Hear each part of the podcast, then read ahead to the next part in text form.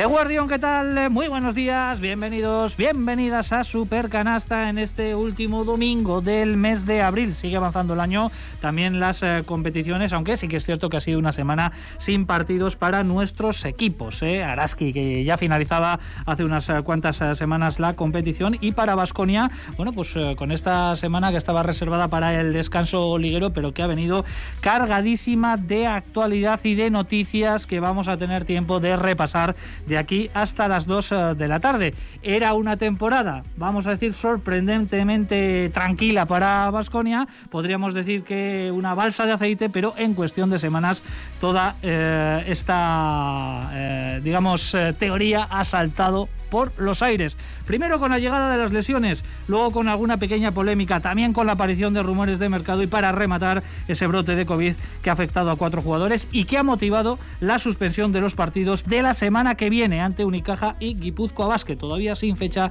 para que se puedan eh, disputar e insistimos con una problemática que se avecina ahora mismo en el horizonte porque esos partidos los va a tener que recuperar, no hay demasiado margen porque el playoff arranca el 18 de mayo, por tanto esos cinco últimos encuentros de la fase regular, el Vasconia los va a tener que disputar prácticamente en 10 días. ¿eh? En, eh, cada dos días va a tener que jugar un eh, partido antes de afrontar la lucha por el título. Así que muchísimos sobresaltos en un momento delicado de la competición. Veremos qué consecuencias nos trae en este rush final y es lo que queremos analizar en el día de hoy aquí en Super Canasta. Ya están nuestros analistas, nuestros comentaristas aquí preparados con el bisturí. Sergio Vegas, bueno, ¿qué tal? Muy buenos días. Hola, ¿qué tal? Muy buenas. Bueno, parecía una temporada tranquila. eh, llevábamos mm, estos últimos meses comentándolo, ¿no? Qué bien, le están yendo las cosas a Vasconia. Bueno, pues eh, los sopapos han ido cayendo uno detrás de otro en las últimas semanas. Totalmente, todo de golpe, ¿no? La verdad que aquello de Yekiri parece un aviso, luego llegó el esguince de Henry, la derrota en Valencia y a partir del equipo la verdad que está viviendo situaciones que muchas no puede controlar, otras pues bueno, ha sido fruto ya también de, eh, del desgaste también. Y a ver cómo se repone, ¿no? Porque yo estaba haciendo un poco de cálculos, cuadrar los partidos que le quedan. Vamos a tener una semana de triple partido, yo creo, porque si no, no va a tener opción, contando que ojalá que sí, todo se recupere lo antes, lo antes posible. Vamos a estar dos semanas sin Vasconia. Esto desde luego no ha sucedido. Pues desde verano. Desde verano. que no estamos así. Sí que había habido algún pequeño descanso ahí, también por las ventanas FIBA, por el eh, descanso Pero de, Euroliga. de la primera vuelta, pero jugando, jugando Euroliga. Con Así que cual- tanto tiempo no ha estado Vasconia sin eh, jugar. Nacho Mendaza, que ya está de vuelta aquí en Supercanasta después de pasar por el taller la semana pasada. Nacho, eh, bueno, ¿qué tal? Muy buenos días. Muy buenas, Richie, ¿qué tal? Todo correcto, todo perfecto, ¿no? De momento creo que sí. Estaba la gente que había colapsado, ¿eh? Las líneas telefónicas de Radio Vitoria, preguntando qué le pasa a Nacho. Yo eh, lo tenía muy claro, que ibas a estar aquí otra vez dándonos la matraca enseguida, y aquí estás. Sí, lo de la matraca seguro. Lo del, lo del plazo no está tan claro, pero bueno, sí, ha sido nada, nada, nada preocupante. Muchos problemas en Vasconia, por cierto, lo vamos a analizar. eh, no sé, una primera reflexión eh, rápida. ¿Crees que esto puede perjudicar al conjunto de Dusko Ivanovic en este momento importante eh, de, de la temporada, con el playoff, con partidos importantes que se avecinan? Yo creo que sí. A ver, porque son dos circunstancias que te impiden llevar un desarrollo desarrollo normal de lo que es la práctica el entrenamiento porque tienes jugadores que no pueden que no pueden practicar contigo que no puedes utilizar este tiempo que en teoría iba a ser también sin partidos pero no tanto no, no, tan prolongado no pero no tú no puedes hacer que el equipo crezca es muy difícil. Y lo hemos visto en otros conjuntos en Burgos en Andorra en Obradoiro en un montón no a diferente nivel cada uno que, que estos parones obligados por temas de COVID o por otros eh, factores físicos eh, perjudican. Ajá. Con lo cual, bueno, yo creo que es un hándicap para Vasconia. Vamos a ver luego cómo lo asimila o cómo es capaz de reaccionar el equipo. Pero yo creo que es eh, bueno, innegable, ¿no? Que esto es una dificultad y que va a ser un problema. A todos les ha costado. Hablabas de Andorra, hablabas eh, también, eh, por ejemplo, de UCAM Murcia, que UCAM Murcia ahora sí que ha recuperado el ritmo y también estuvo está. un mes sin jugar. Bueno, Eso es, eso es. Bueno, pues eh, veremos, No, no ojalá les- que no. no es O- fácil. ojalá todo depende también de la virulencia de- del virus y cómo esté afectando, pero desde luego el contratiempo es serio para los de Ivanovic. Hola Jiménez, Egunon, ¿qué tal? Muy buenos días. ¿Qué tal, Richie? Bueno, pues eh, no hemos tenido competición, pero las noticias se han ido sucediendo. Vamos a hablar también de eh, algunos rumores de, de mercado. Hablábamos de Bildoza hace muy poquitos días con, interior de, eh, con el interés perdón, de los New York Knicks y en los últimos días ha salido también una información que vincula a Henry con Minnesota Timberwolves. No sé cómo ves todo esto. Bueno, pues que me parece normal, ¿no? Yo entiendo que eso tenga que eh, surgir. Doy por hecho que para la temporada que viene no vamos a contar ni con uno ni con ni con otro, es la ley del mercado.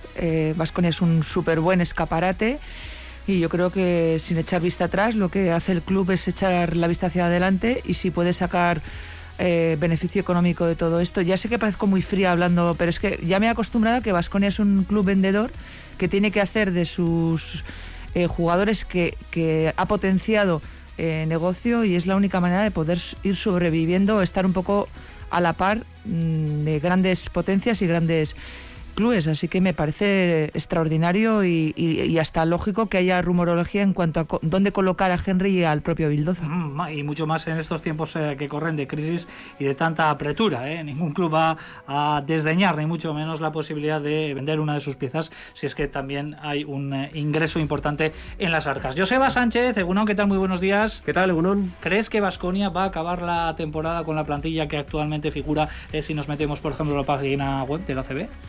Uf, habría que tener una bola de cristal que no tengo. Eh, yo creo que sí. Yo me cuesta creer que, ni Bildoza ni, Henry vayan a salir a estas alturas de la, de la, temporada.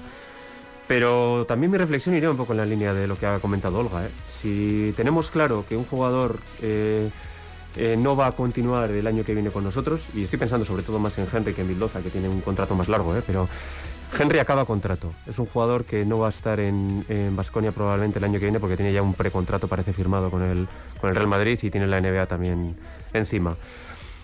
Un jugador que acaba contrato y que se va a ir, cuanto más dinero le saquemos ahora, mejor. Eh, yo también voy a ser bastante frío en ese, en ese sentido. Eh, lo de Bildoza es distinto, es un jugador que tiene contrato largo, se vaya cuando se vaya, él va a tener que dejar un dinero importante aquí, con lo cual, bueno, yo creo que hay un poquito más de calma con él, ¿no? Pero la situación de Henry, pues es una situación ahora mismo puramente de mercado.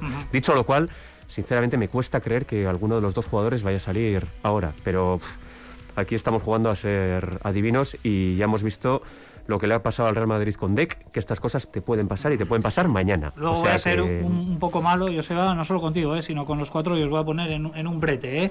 A ver qué preferiríais, que Henry saliese ya a un equipo NBA, a Minnesota o a cual sea, y eh, la posibilidad del Real Madrid la temporada que viene que acabe la temporada aquí y que se vaya al Real Madrid. Eso no, me contestes ahora, ¿eh? Bueno, vale. No me contestes ahora. Contéstame luego yo, más yo tarde. Allá, ¿eh? yo también. yo, allá.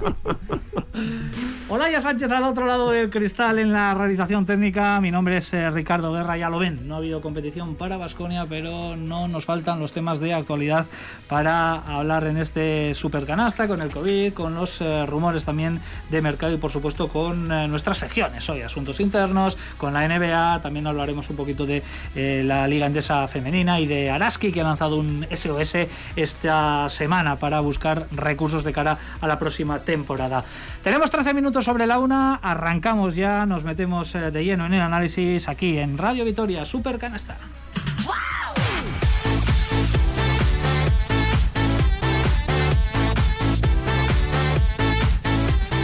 No sabe quiénes son los algunas franquicias que lo están siguiendo, cosa que es cierto. Los Knicks por lo visto también es una de las franquicias que lo están, que lo están siguiendo. Lucas no es un tipo que se ha puesto en la cabeza sí o sí la NBA ya. El Lucas está cómodo en Baconia, tiene un buen contrato, si no pasa nada seguirá con ese contrato. Y si viene alguna oferta interesante de NBA, yo lo primero que hice porque tengo una buena relación con, la gente de Baconia, es que a mí no me va a llegar absolutamente nada y que lo primero que se van a enterar si llega una posibilidad de Lucas van a ser eso.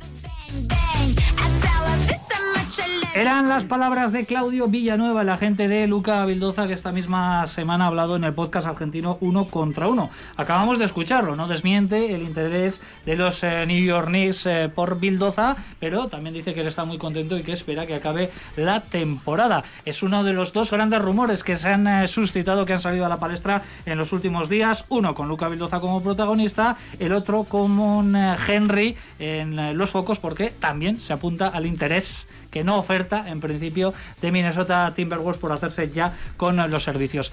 Esta primera le voy a preguntar a, Sergio Vegas porque parece que eh, yo por lo menos es la primera vez que, encuentro todo esto que está pasando, ¿no? Que Gabriel deje el Real Madrid en un momento tan importante, que se vaya a la NBA, que haya rumores por incorporar jugadores como Henry, como, como Bildoza. Esto no es demasiado habitual y he leído por ahí que puede ser también por el tema del límite salarial por abajo, que hay que cumplir con una masa salarial mínima y que los equipos tienen que rellenarla de alguna manera y piensan en jugadores europeos. Sí, ese es el caso que le sucedió a Deck, que por eso le llegó la oferta de Oklahoma y por eso va a cobrar 4 millones por jugar 20 partidos si los llega a jugar, porque ahora tiene que pasar el tiempo de eh, estar confinado y tal. Eh, eso pasaba en Oklahoma, en Minnesota no. En Minnesota deben tener el cupo económico cubierto y ahí debe haber un interés mayor un poco pensando no solo en ahora, sino también un poco en medio plazo. he leído información en Estados Unidos que no está claro qué va a pasar con Ricky en verano. Otra vez puede ser que acabe saliendo, aunque firmó contrato con Minnesota. Eh, ellos tienen a D'Angelo Russell, que es jugador estrella All-Star y que es un jugador de, muy buen nivel y que apuestan mucho con él, con Cal Anthony Towns.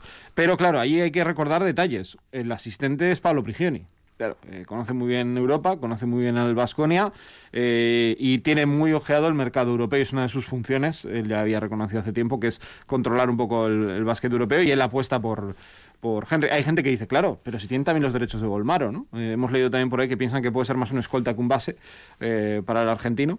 Eh, yo creo que lo de Minnesota es más una urgencia, que han podido revisar un poco el mercado y que pueda haber interés. Son equipos sin opciones ahora mismo de Nada, ninguna, ninguna. O sea, van a acabar en 15 días o en un mes, vamos, no, no, les queda mucho más que por jugar.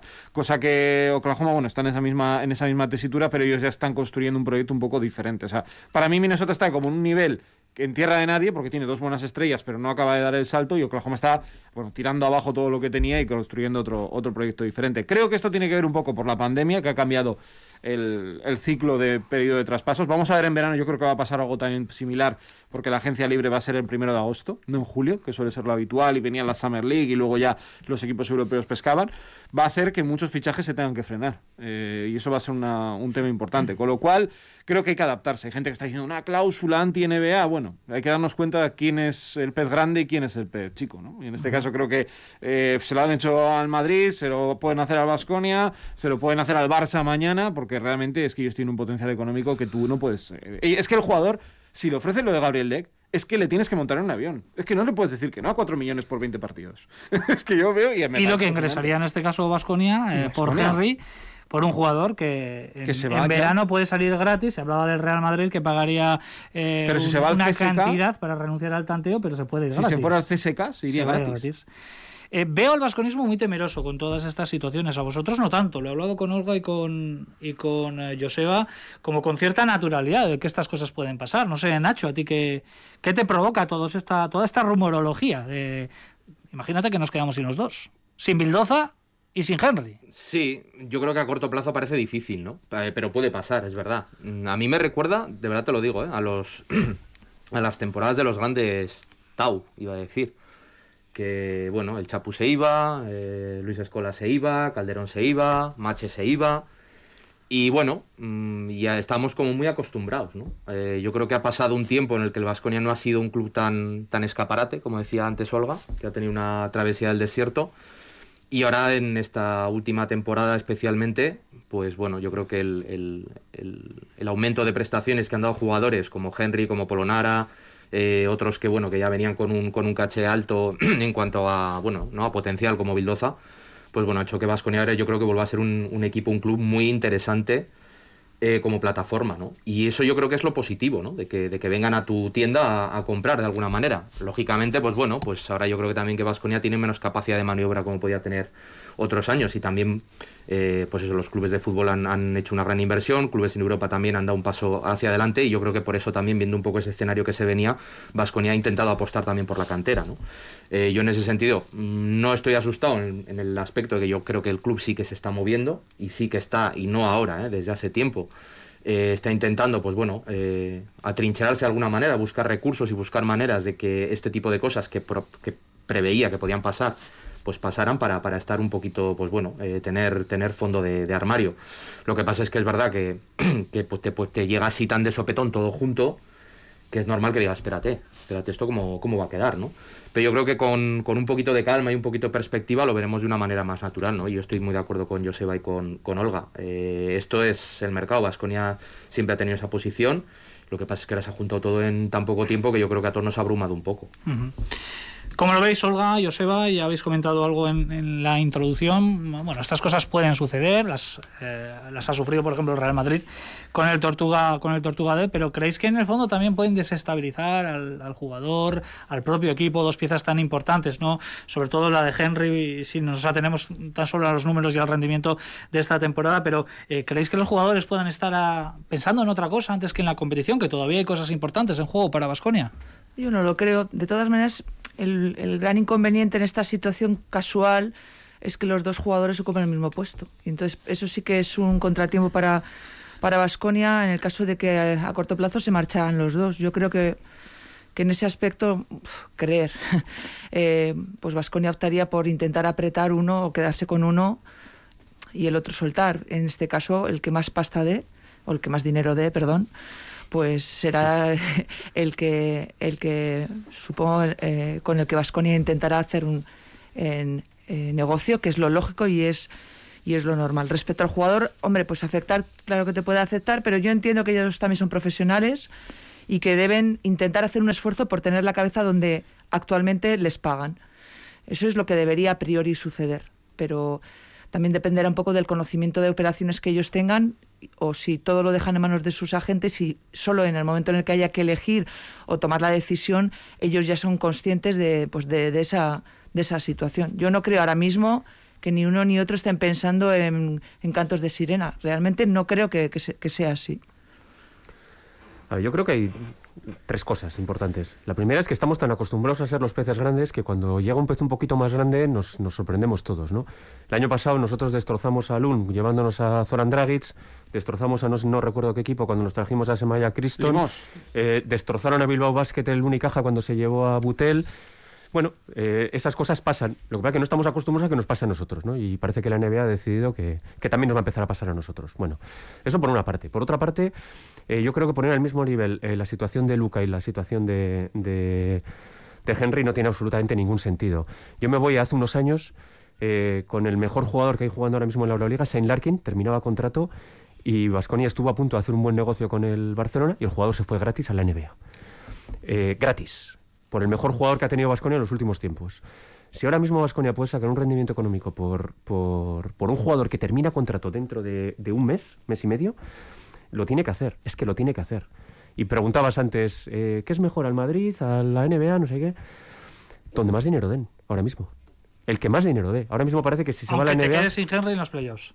Eh, sí, sí, claro. Sí, claro. Deportivamente es, un, es un desastre, pero, pero, pero estamos en pandemia. ¿eh? ¿eh? Suena fatal, pero... pero, luego hablaremos de los problemas que va a tener Araski económicamente y el SOS que ha pedido. ¿Qué creemos? ¿Que Vasconia no va a tener esos problemas económicos? Pues los va a tener exactamente igual. Es que yo creo que los traspasos ahora eh, se miden en, en, una moneda diferente, que es en el número de taquillas. Mm. Tú has tenido un año que no has tenido ni una sola taquilla. Eh, creo que sería muy inocente pensar que eso no afecta a la economía de los clubes. Y en Vasconia no es un caso aparte. Entonces, por eso te digo, si son, yo estoy con Joseba, si son 750, mejor que 500. Mm. Y si son 751.000, mejor que 750 lo que te digo, porque eso son no sé cuántas taquillas serán, pero, pero son algunas, ¿no? Y eso te, te ayuda, te ayuda porque, porque los clubes lo van a necesitar. Y vamos a ver este verano cómo es, en cuanto a fichajes. Es que la de Henry es una operación, o sea, si se va ahora o si se va al Madrid en verano, o sea, dándole dinero y una operación redonda, redonda.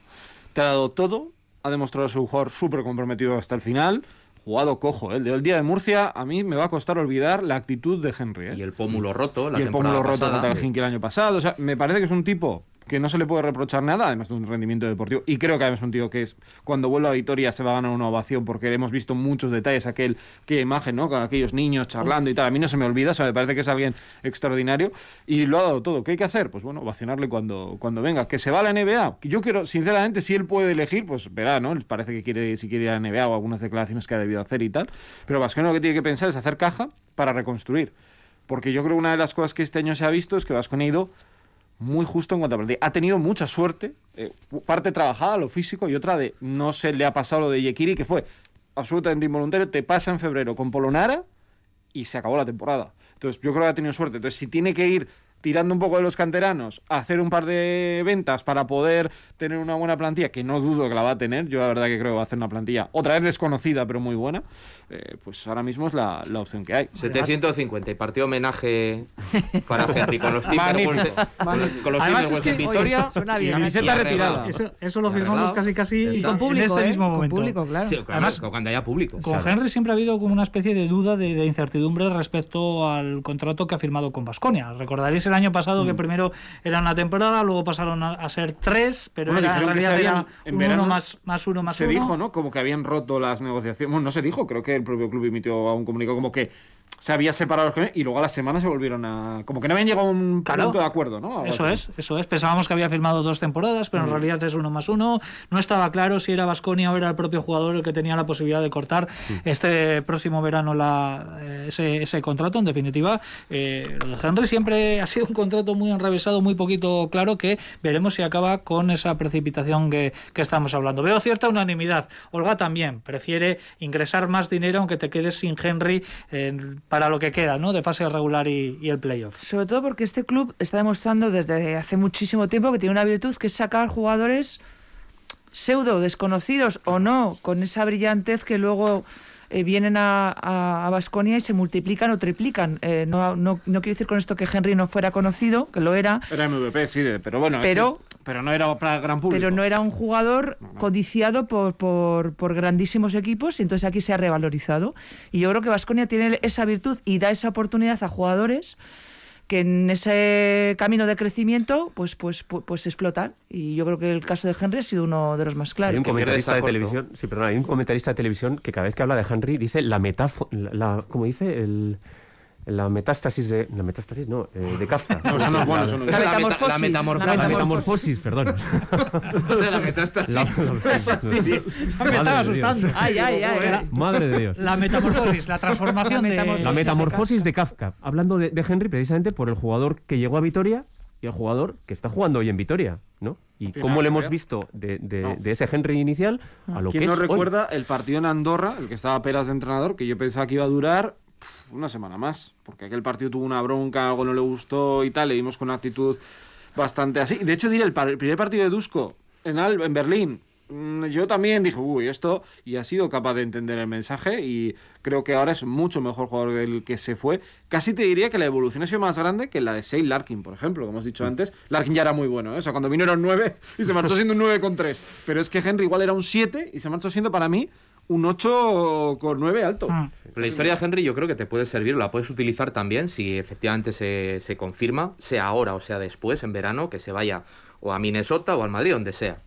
eh, de, de reclamo para otros jugadores de Sí, perfil. Rocas, yo creo que es un claro ejemplo para Sí. mí lo mismo. Dices, bueno, tú vienes aquí, pues ese mismo, paso intermedio, sí. ¿no? También hay que aprovecharse de, de esa situación y de ese estatus que yo creo que ya tiene Vasconia. Yo- porque lo ha demostrado. Yo creo que lo tuvo, lo perdió y lo está volviendo a Lo recuperar. está yo- volviendo a recuperar. Pero has dicho antes, Nacho, eso, ¿no? De que había perdido la opción. Claro, yo creo que el foco de la NBA igual sí que lo había perdido, pero el foco Euroleo tuvo en los playoffs y, bueno, siempre encuentras un vasconista en cada, equipo, ¿no? Y eso creo que es muy, muy meritorio. Ya tenemos muchos filiales repartidos por toda la Euroliga y, y eso desde luego es eh, una muy buena noticia. Quiere decir que se están haciendo bien las cosas en un eh, mercado cada vez más complicado, eh, absolutamente para todos y más para presupuestos un poco más ajustados en lo que se refiere al contexto Euroliga como es el que tiene Vasconia. Bueno, compañeros, vamos avanzando, vamos a dejar a un lado el mercado, nos vamos a meter en otro de los focos en la actualidad del Vasconia que desgraciadamente pasa por el virus. Hasta la fecha se había esquivado, había habido fortuna, había habido suerte, se está hablando mucho de ese partido de, Murcia, el eh, Murcia-Vasconia en el que quizás eh, pueda estar ahí no la, la cadena de contagio, aunque no podemos poner tampoco la mano en el fuego, pero eh, lo que está claro es que de momento la consecuencia directa ha sido el aplazamiento de los partidos de la semana que viene, Unicaja de Málaga y GBC, partidos que todavía no tienen fecha y que se van a tener que recuperar probablemente entre el 8 y el 18 de mayo, que es cuando se juegan, eh, cuando empiezan esos eh, playoffs, en esa horquilla de 10-11 días, Vasconia tenga que disputar los cinco encuentros que le quedan. O eso, o que nos hagan un cenit. Que lo- Que yo nos hagan un cenit. Que no, acabe la competición y nos dejen jugar los dos últimos partidos ya No, sabiendo porque lo que han los hecho los playoffs demás. los playoff van a ca- empiezan el 18. Es que, claro, encima que hay la circunstancia que la Final Four, que veremos si está el Madrid o el, o el Barça, porque si no están, pues no habría ningún efecto, es la semana 28, 29, Último 30, fin ¿no? de semana de mayo. Con lo cual iban a parar, que es lo que ha pasado en la Euroliga también eh, femenina. No sé cómo lo van a, lo van a hacer. Eso, bueno, o si en, casa, en, en, caso de causa, vamos, de fuerza mayor, yo no sé si tendrán contemplado hacer como con la Copa del bueno, Rey. Bueno, en el fútbol alemán he leído que les han obligado a un confinamiento sí, sí. para que no se les, Van a que no hacer les pase esto. No, pero me refiero y dices, bueno, si no se pueden jugar, pues el, el orden va por porcentaje de victorias y ya está. Sí, eso que está- algún partido no se, pueda, no se juegue. Eso no está- lo sé, ¿eh? no sé si se podrá hacer eso. La cuestión es que Vasconia ahora se encuentran aislados, continúan aislados. El eh, pasado viernes hubo un primer PCR, hoy creo que hay otro PCR. Si los resultados son eh, negativos en ambos casos, mañana podrán volver, mañana lunes o quizás el martes por la mañana, podrán volver a los entrenamientos. Eso en el mejor de los casos, con lo cual ya Vasconia habrá acumulado una semana sin entrenamientos. Y luego el regreso sería sin los contagiados, con los jugadores que habrán intentado mantener la forma de forma individual en, en sus casas, pero no es lo mismo. Tampoco sabemos si son todos jugadores los contagiados, ¿eh? No lo sabemos, pero todo apunta a ello.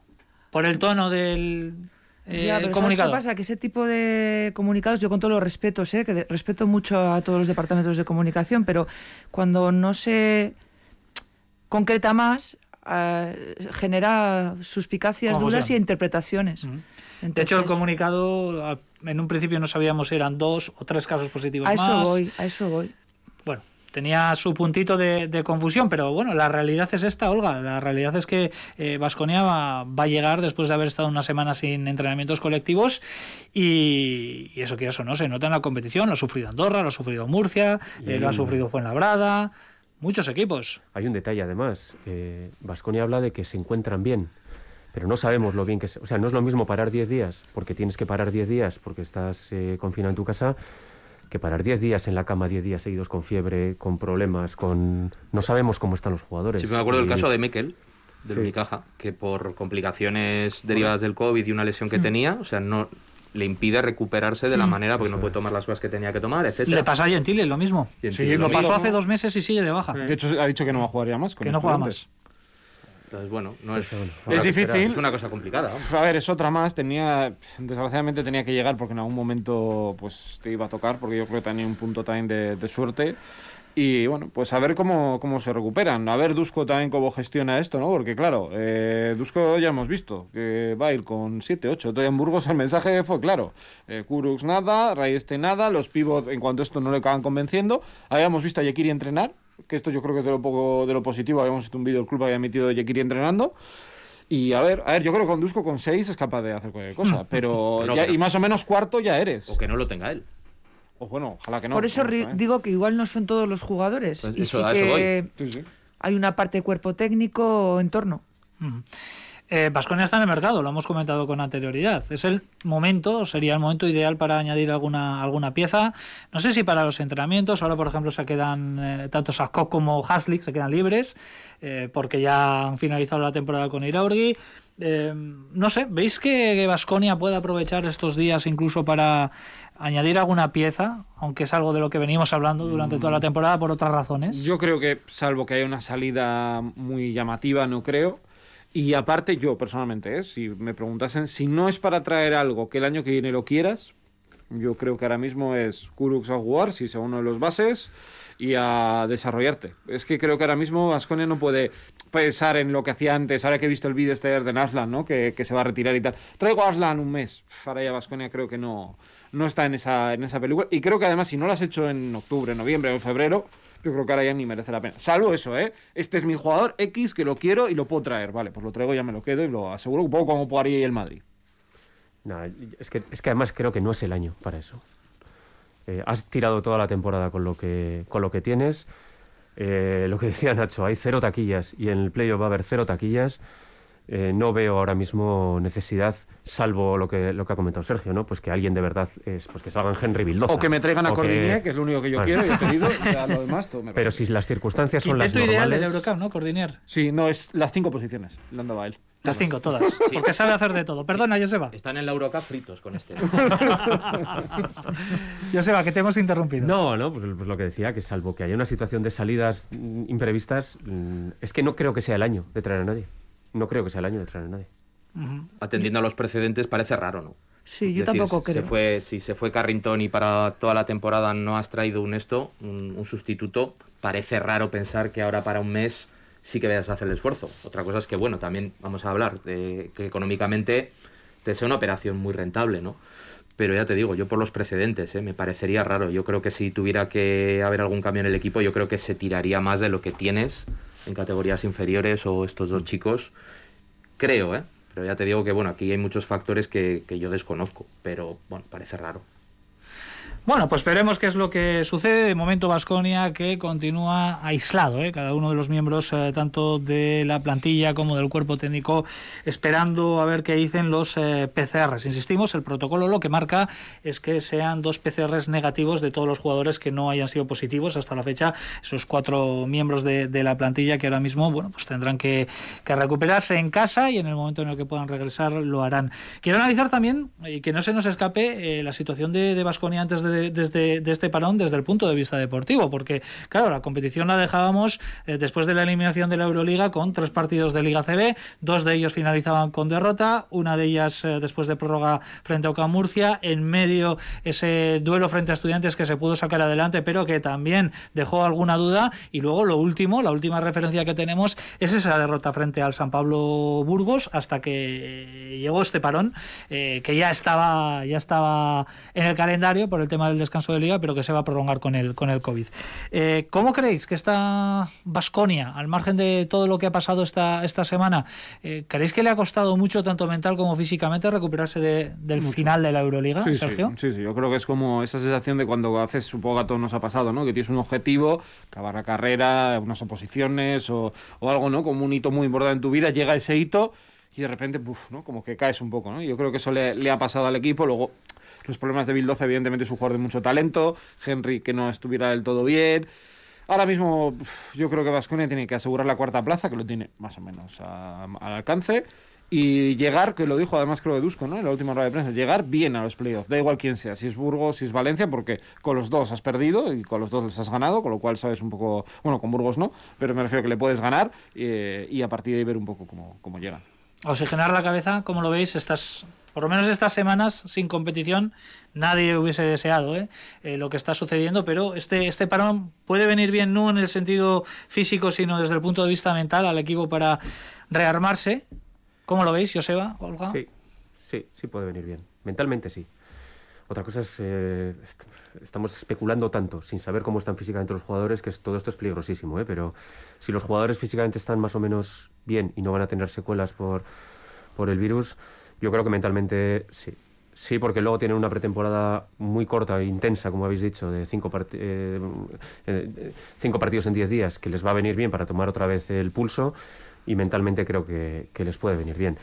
Pero repito, es que creo que es muy frívolo hablar de esto sin saber cómo se encuentran los, los jugadores, que es lo más importante de verdad. Yo, salvo secuelas físicas que no conocemos del propio COVID, si las hay, que eso re realmente generaría preocupación, yo creo que va a venir eh, francamente bien para, para, resetear un poco las cabezas de los jugadores, la presión que han vivido ellos también por intentar dar lo máximo y más allá eh, en Euroliga. Y bueno, pues yo creo que lo veníamos diciendo también que tenían que aterrizar un poco ya en la competición que les quedaba. Y bueno, salvo, repito, algún problema físico añadido por el COVID, si no hay problemas, pues les va a venir de perras. Y yo creo que Dusko también va, va a utilizar estos días para también trabajar esas cabezas. Pues yo voy a hacer un poco la nota discordante. Eh, yo creo que les hubiera venido bien en circunstancias normales. Eh, creo que tal y como se, ha desarrollado los, se han desarrollado los acontecimientos en este parón, vamos a decir, yo creo que al equipo le va a exigir algo todavía mayor de lo que le estaba exigiendo antes. ¿Vale? Porque ya no es efectivamente el físico, es una, es una la base, pero el vivir esta situación eh, en estas alturas de la temporada, más todos los rumores que está habiendo, más todas las. Y lo meto todo en el mismo saco, una situación de inestabilidad, vamos a decir, que hasta ahora no habían tenido.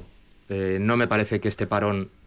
O sea, el, parón per se le hubiera venido bien, pero es que el parón no está siendo un parón normal.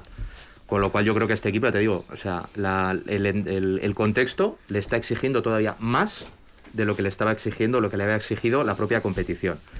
Y yo creo que, vamos, no te digo ni que venga bien ni que venga mal, o sea, es como le viene, pero creo que tenemos que ser bastante prudentes y vamos, yo creo que tener bastante comprensión con lo que este equipo va a tener que, afrontar ahora mismo, porque no, no ha sido en decir, bueno, pues paramos, descansamos, fenomenal, cargamos pilas. No, es que yo no sé si van a poder cargar pilas. No sé si van a poder, ¿eh? con todo esto que está viendo. Bueno, pues veremos, ¿eh? ahí seguramente entrará en juego la mentalidad de, cada uno, ¿no? Si son fuertes en ese sentido, luego el colectivo también lo puede agradecer, pero fuertes estoy muy, muy, muy, fuertes. Muy, muy fuertes, estoy bastante de acuerdo en esta última reflexión que acaba de realizar Nacho Mendaza respecto al regreso del equipo una vez que se hayan superado estos problemas con el eh, COVID. Va a ser realmente dura la competición. Y meter en rotación a jugadores que están lesionados. Eso es. Que son situaciones normales también, hemos visto. Quizás esa sea la, única buena noticia, ¿no? De estas dos semanas que vas a poder ya recuperar definitivamente, eh, si todo va bien, tanto a Luca Bildoza, que hay, bueno, pues hay más dudas con esa lesión, pero ya seguramente a Tony Yekiri, al que le faltaban un par de semanas, y estas dos semanas con ese trabajo seguramente en el regreso de Vasconia a la competición eh, podremos ver al, al nigeriano. Bueno, pues eh, finalizamos aquí en este punto la tertulia exclusivamente dedicada al Vasconia, pero lógicamente estamos en Supercanasta. Esta semana han arrancado los playoffs de la Euroliga y también tenemos que hablar sobre ello.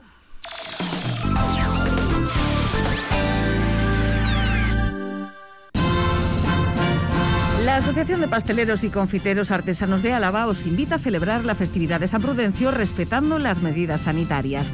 Del 19 al 28 de abril podrás degustar la tarta típica en cualquiera de las pastelerías de la asociación.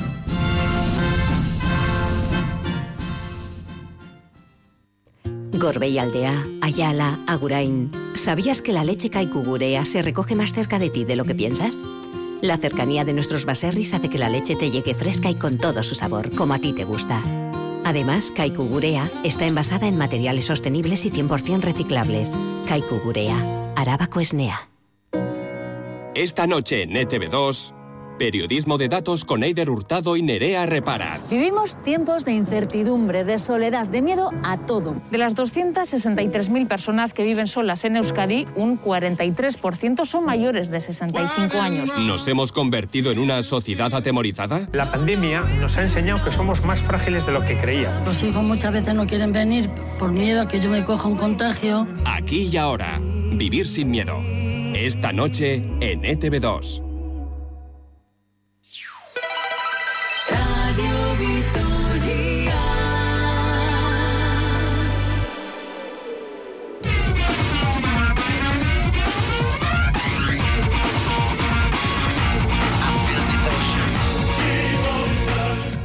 Tenemos 18 minutos para las 2 de la tarde sonando la sintonía de la Euroliga que busca esos cuatro pasajeros para la Final Four de Colonia. Esta semana se han disputado los dos primeros partidos en el feudo de los eh, cabezas de serie y tres de ellos se pueden decir que ya han encarrilado su billete, aunque todavía queda mucha tela por cortar. CSK ya está 2-0 contra Fenerbahce, el F es 2-0 y de qué manera frente al eh, Real Madrid. Más de lo mismo ha hecho Armani Milán en partidos más ajustados contra el Bayern de Múnich, también 2-0 para el conjunto de Torre Mesina, pero compañeros, la que parecía sobre el papel la eliminatoria más desequilibrada, ¿no? Entre el primero y el octavo, el Barcelona y el Zenit de San Petersburgo, es la que más problemas le está dando, en este caso, al favorito, que es el Barcelona, que perdió el primer partido y el segundo estuvo a un tris. Hombre, a una, a una canasta de pancos de haber sido a San Petersburgo 0-2. Es, bueno, la, la, más sorprendente en ese aspecto, ¿no? Pero, pero bueno, a mí una reflexión que me, que me dejan estos playoffs y que no me la esperaba, sinceramente, es que excepto en la eliminatoria Armani-Bayern, que yo creo que los dos partidos sí que han sido un poco diferentes entre sí, el resto de eliminatorias, entre el partido 1 y el partido 2, es que han sido como un calco. Eh, el Madrid y el EFES, bueno, han, repetido el mismo guion, cada uno en su papel, en los dos partidos. CSK y Fenerbahce lo mismo, además CSK ganando con las mismas armas y con los mismos métodos, instrumentos y guion prácticamente en los dos encuentros. Y el Barça Zenit lo mismo, solo que en uno pues una canasta ha entrado y en otro y en otro no, ¿no? Y eso la verdad es que me ha sorprendido porque normalmente en los suele, sí que suele haber, bueno, de un día para otro suele haber cambios, ¿no? De, de bueno, de, de guion, de, de, rendimiento y aquí ha sido todo como, bueno, una, una cuestión muy, muy seguida. Sí, yo, creo, yo creo que el Barça se tuvo que poner muy serio. Eh, de hecho, la probatura con Pau Gasol la quitó. Eh, hoy está jugando contra Andorra, pero dijo se acabó porque vio que le estaban haciendo mucho daño por ahí, aunque fuera poco tiempo. Creo que adaptarle le está costando al Barça, era un proceso normal. El Zenit yo creo le está planteando muy bien el partido. Vamos a ver cómo llegan, ¿eh? Ponizca también les falta. Eh, es que físicamente igual luego en San Petersburgo pueden perder alguno, a ver cómo, cómo están también. Yo creo que Fenerbahce viene muy marcado por las bajas y el segundo partido, nada más empezar, Kurbanov le da sin querer un golpe de colo en la nariz y le cambia un poco el partido. Eh, y luego el partido de la eliminatoria del Madrid, creo que da lo que da. Ahora mismo el, el Madrid va muy justo de efectivos y el FS es un pedazo de equipo. Y a mí la del Bayern contra Milán me ha gustado bastante, pero creo que estamos empezando a ver que los del Bayern eran lo- los Monster, ¿no? Pero ya un poco, la versión un poco más reducida. Vamos a ver si en Alemania son capaces de, de mejorar, pero en Que Milán... nadie, que nadie dé por muerto al Bayern. de No, no, Múnich, no, no, no. Yo, ojalá haya cinco partidos, ¿eh? la verdad. Pero o sea, yo creo que ahora mismo es un equipo que en Milán perdió, perdió él el primer partido y el segundo, mm, Baldwin, Reynolds, eh, hay que pedirles más. La mucho incidencia del Chacho tremenda, ¿eh? Bueno, los momentos cosa- en los que los buenos jugadores tienen que salir, ahí está siempre Sergio Rodríguez, ¿eh? Tremendo. Joseba, Yo sí voy a decir que, que creo que estos playoffs han venido muy condicionados tanto por las bajas como por el COVID. Creo que la, de- la eliminatoria de EFES con el Real Madrid viene absolutamente marcada por la lesión, el- en- sobre todo en el segundo partido de, de, de Tavares, eh, la ausencia de Deck. eh, bueno, creo que, que- que ahí se nota mucho eh, la falta de profundidad del Real Madrid. Creo que la del, la del Bayern también viene muy marcada por la lesión de Weiler Bab al principio y que les está restando, les está haciendo jugar de uno a Wade Baldwin durante mucho tiempo, que no es su posición. Eh, bueno, yo creo que ahí están, están sufriendo. La del Fenerbahce con el COVID, qué decir, eh, han ido muy mermados, muy, muy mermados a jugar contra No se sabe, ¿no? Si va a jugar Bessel la semana, que, la semana que viene, ¿no? No se sabe, to- todavía no lo han dicho tampoco. lo han dicho, ¿no? Mm. Y también la, la, del Zenit, independientemente de que el Zenit está compitiendo como un animal, eh, la baja de Ponitka es tremenda y la baja de Gudaitis les hace un daño tremendo. Quitando eso, yo creo que el nivel de baloncesto sí que es cierto que ha sido eh, muy desigual en las eliminatorias. Estamos viendo a un EFES pasar por encima del Real Madrid claramente, estamos viendo a un Chesca eh, también dominante en, en- su serie. Pero a mí la que, la que más me está gustando sobre todo es la del Zenit.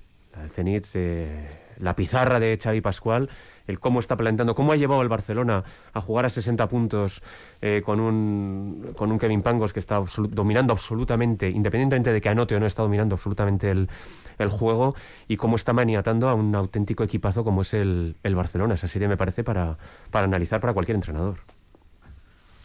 Bueno, pues eh, yo hab- hablaría sobre todo de la pequeña decepción que, que me ha generado el Real Madrid, que no ha pasado los 70 puntos en ninguno de los dos eh, partidos, al margen de problemas físicos y de condicionantes.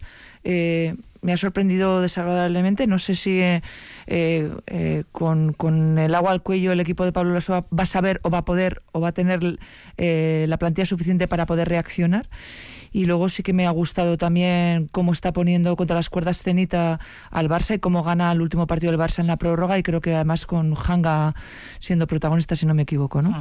Mm, eh, el resto, salvo sorpresa mayúscula, creo que están resueltas y yo creo que quienes se están dando un poco de vidilla a estos cruces, eh, para mí también es el partido entre, o sea, la eliminatoria entre Barça y Zenit.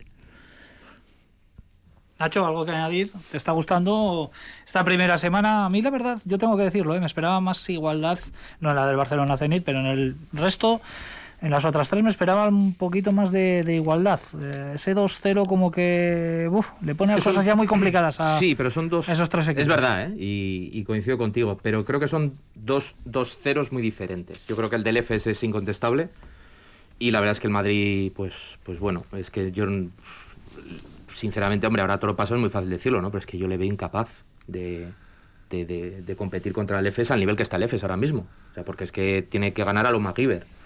Y sin, y sin Tavares, pues más. El, otro día, el primer partido, tienen a Tavares y duran 20 minutos y ves el partido y es que te está dando la sensación de que están pen- pendiendo de un hilo y dices, en cuanto se rompa, se van al hoyo.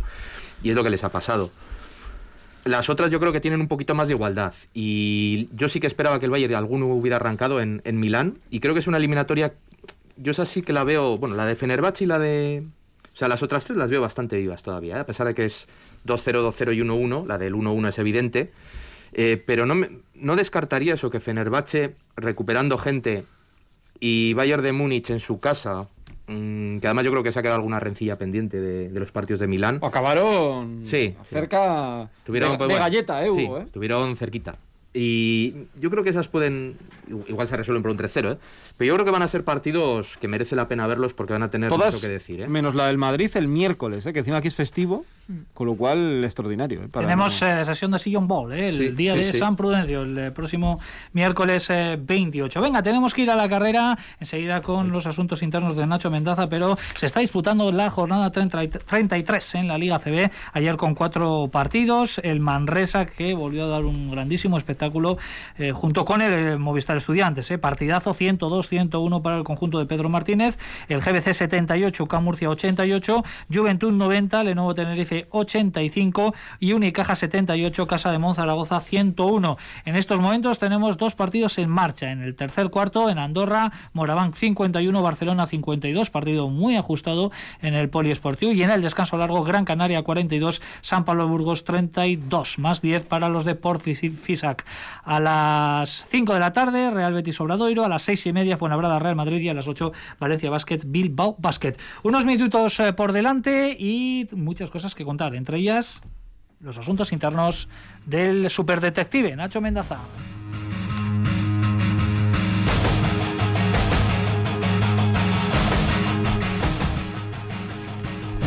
Pues hoy me vuelvo un poco un poco vintage, ¿eh? porque no es una historia reciente, es una historia bastante antigua, de hecho, pero la han recuperado nuestros compañeros de Gigantes hace, bueno, hasta estos últimos 10 días así. A mí es una historia que me hace muchísima gracia, ¿no? Cuando todavía no existían las fake news, bueno, pues un entrenador muy conocido pues hizo una, bueno, una primera, un primer intento ¿no? de fake news. Y para hacer un poco de broma también sobre una situación que luego hemos vivido y recordaréis, seguro que os viene a la cabeza cuando os cuente la historia otra que hubo por aquí muy parecida. Se inventó un jugador, Bobby Knight, el entrenador de Indiana en la temporada 92-93. Indiana además, bueno, eh, Bobby Knight supongo que muchos le recordaréis o los que sean más jóvenes igual no le conocen, pero bueno, ha sido un legendario entrenador de Indiana, además muy conocido por sus métodos, pues muy, bueno, le llamaban el sargento o el almirante o alguna cosa así, era como muy, bueno, muy, muy, muy recto y muy, muy intenso. Eh, pero ha sido un grandísimo entrenador. Y en la temporada 92-93, que Indiana, que era una de las grandes favoritas también para el título universitario, eh, bueno, él eh, cogió un programa de televisión y se le ocurrió la broma de, mm, bueno, decir que, que iban a fichar o que iban a reclutar a, un jugador de, la, de Yugoslavia, que todavía era Yugoslavia, estaba por aquella época en la, guerra, se llamaba Iván Renko. Y era un jugador eso que decía que él para él era pues de los mejores jugadores que había visto y que iba a ser el culmen de su carrera el poder entrenar a este chico. Bueno, eh, en aquella época la comunicación con Yugoslavia no era tan sencilla por el tema de la guerra y la verdad es que bueno hubo gente que se quedó pues Iván Renko, Iván Renko era un jugador que no existía. Bueno, hubo algunos scouts que llegaron a, escribir informes sobre él, diciendo era que era, no sé, el, el el nuevo no sé qué blanco, tal, no sé qué, no sé cuántos, haciendo informes, otro diciendo que no era tan bueno. Hasta que final, bueno, finalmente se quedó la historia ahí. Eh, Bobby Knight no dijo absolutamente nada hasta que escribió sus memorias, ya al cabo de muchos años, y reconoció que efectivamente se lo había inventado, ¿no? Y es una, es una cuestión que además a mí me hace mucha gracia, pero luego pasó en España con un jugador que os recordáis, Frodosini. Eh, y, y sobre todo en estos tiempos me, me parece que sigue teniendo actualidad, ¿no? Por, por, por toda esa bueno, superficialidad muchas veces con la que hablamos y con la que tomamos lo que se dice y que tenemos que opinar de todo sin tener absolutamente ni idea de nada. La mayoría de las simplemente veces. porque hay que hablar. Eso es. Y bueno, Y este que tipo hay de que cosas- llenar también programas. Es. ¿eh? Y este tipo de cosas, pues bueno, yo creo que nos hacen a todos recordar de vez en cuando que no, no pasa nada porque alguna digamos, mira, no tengo ni idea, no lo sé, no le conozco. Hay una muy parecida también, perdona, con Moncho Monsalve, hace muchos años de Westinghouse, un tal Westinghouse. Gran jugador, mejor persona. Mejor persona, no existía. Tenemos muy poquitos minutos ya por delante. Hoy no vamos a poder hablar de, de Araski porque tenemos tres minutos escasos. Eh, lo dejamos pendiente para la semana que viene, ese SOS lanzado por el Cuchabank Araski de cara a la próxima temporada en la que va a costar y mucho eh, a todos los equipos y, y, lógicamente el conjunto Gastistarra no es ajeno a todas estas eh, situaciones. NBA con Sergio Vegas, venga.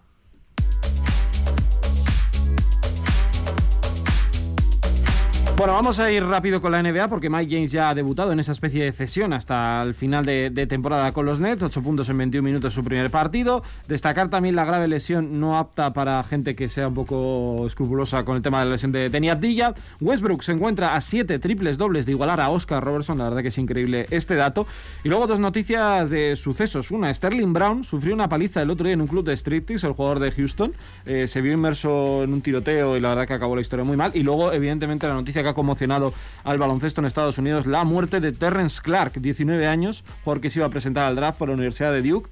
Tuvo un accidente de coche, no llevaba bien puesto el cinturón, o lo llevaba mal puesto eh, y ha supuesto que, que, fallezca este gran deportista que apuntaba a ser jugador elegido en el draft este Precisamente este ahora la DGT que está insistiendo en esa sí, situación. Sí. Todavía hay gente que sigue sin ponerse el cinturón al eh, volante y nos puede salvar la, la vida. Por cierto, eh, Curry está que se sale, ¿no? Sí, sí, sí. No, la verdad que cuando actualidad de NBA, Curry está a un nivel muy alto y sobre todo le decía lo del tema de, de, Westbrook porque es una de las estrellas más criticadas. A mí no es uno de mis juegos favoritos, la verdad, pero que estés a 7 triples dobles de algo que cuando yo empecé a ver la NBA pensaba que aquí era de marcianos, lo de hacer los triples dobles, y él lo está, lo está convirtiendo en algo normal. Nos queda la técnica y el 2 más 1, venga. Y arrancamos por la parte negativa de la semana, la técnica, por ejemplo, Nacho, abriendo ahí fuego. Pues se la voy a dar al segundo partido de la eliminatoria del Barça contra el Zenit. Se señalizaron 57 faltas. 57. Para que nos hagamos una idea y pongamos en contexto, la media de faltas pitadas en los partidos del Vasco esta temporada es de 37. El Barcelona hizo hasta tienda de campaña en el Cin 460, ¿eh? 57 faltas. ¿eh? Fue tremendo. Ojo. Olga, la técnica bueno, para acaba quién? de decir Sergio y el fallecimiento por accidente de tráfico de Terrence Clark, un jugador que prometía muchísimo. Yo me voy al, al partido que acaba de nombrar eh, Nacho, pero para darle la técnica a Saras por su desplante final cuando acaba el partido. Uh, lo hace con el manager de, de con el manager de, Zenit que venía de, de, una anterior época en Panathinaikos y por eso le conoce pero es un desmán eh, tremendo hacia, hacia Xavi Pascual. Yo a la tercera expulsión de Andrea Trinqueri que fue el otro día inconcebible la verdad en un partido de playoff dejar colgado a tu equipo. Ha dejado de ser le, eh, noticia. le tienen manía. Que Trinqueri acabe en, en, vestuarios. Venga Sergio tú mismo el 2 pues, más 1 pues yo se lo voy a dar a la plantilla del Vasconia ¿no? que está pasando muy malos momentos en este caso de salud así que que todos estén bien y que pronto puedan volver a, a lo que más nos gusta a todos ¿no? que es verlos jugar a baloncesto yo al, Juariski, al Juaristi eh, Iraurgis Esquivalo Italdea, que ayer se proclamó campeón de la Leboro tras ganar al Barcelona. No es filial del Vasconia, a pesar de que en la retransmisión ah. lo dijeron eh, varias veces, pero ahí están eh, Sapkov y Henslik y Sorionak. Doblete, eh, por cierto, sí. Copa sí. y campeones. Y los dos al Barça. En y los dos al Barcelona. Olga. Y yo a Sonia Basic, que ayer, bueno, antiguamente cuando era soltera Petrovic, ayer fue su último partido como jugadora de un club. La veremos ya en Juegos Olímpicos con Serbia, porque ya ha anunciado su retirada. Una de las mejores jugadoras europeas que dice adiós y yo creo que además con mucho pozo en, en España, donde se inició y donde acaba su carrera como, como jugadora. Pues yo, por no repetir lo que habéis dicho, eh, una se la quiero dar a Alba Torrent, seis Euroligas para ella, que la consiguió la última la, el fin de semana pasado, y la otra para Luis Casimiro Palomo, que ha tenido un regreso a la actividad eh, tremendo con el claro, Zaragoza. Y ayer con venganza. Y ayer, pues bueno, en Málaga, pues, pues hizo los recados. Nacho, Olga, Joseba, Sergio, muchísimas gracias.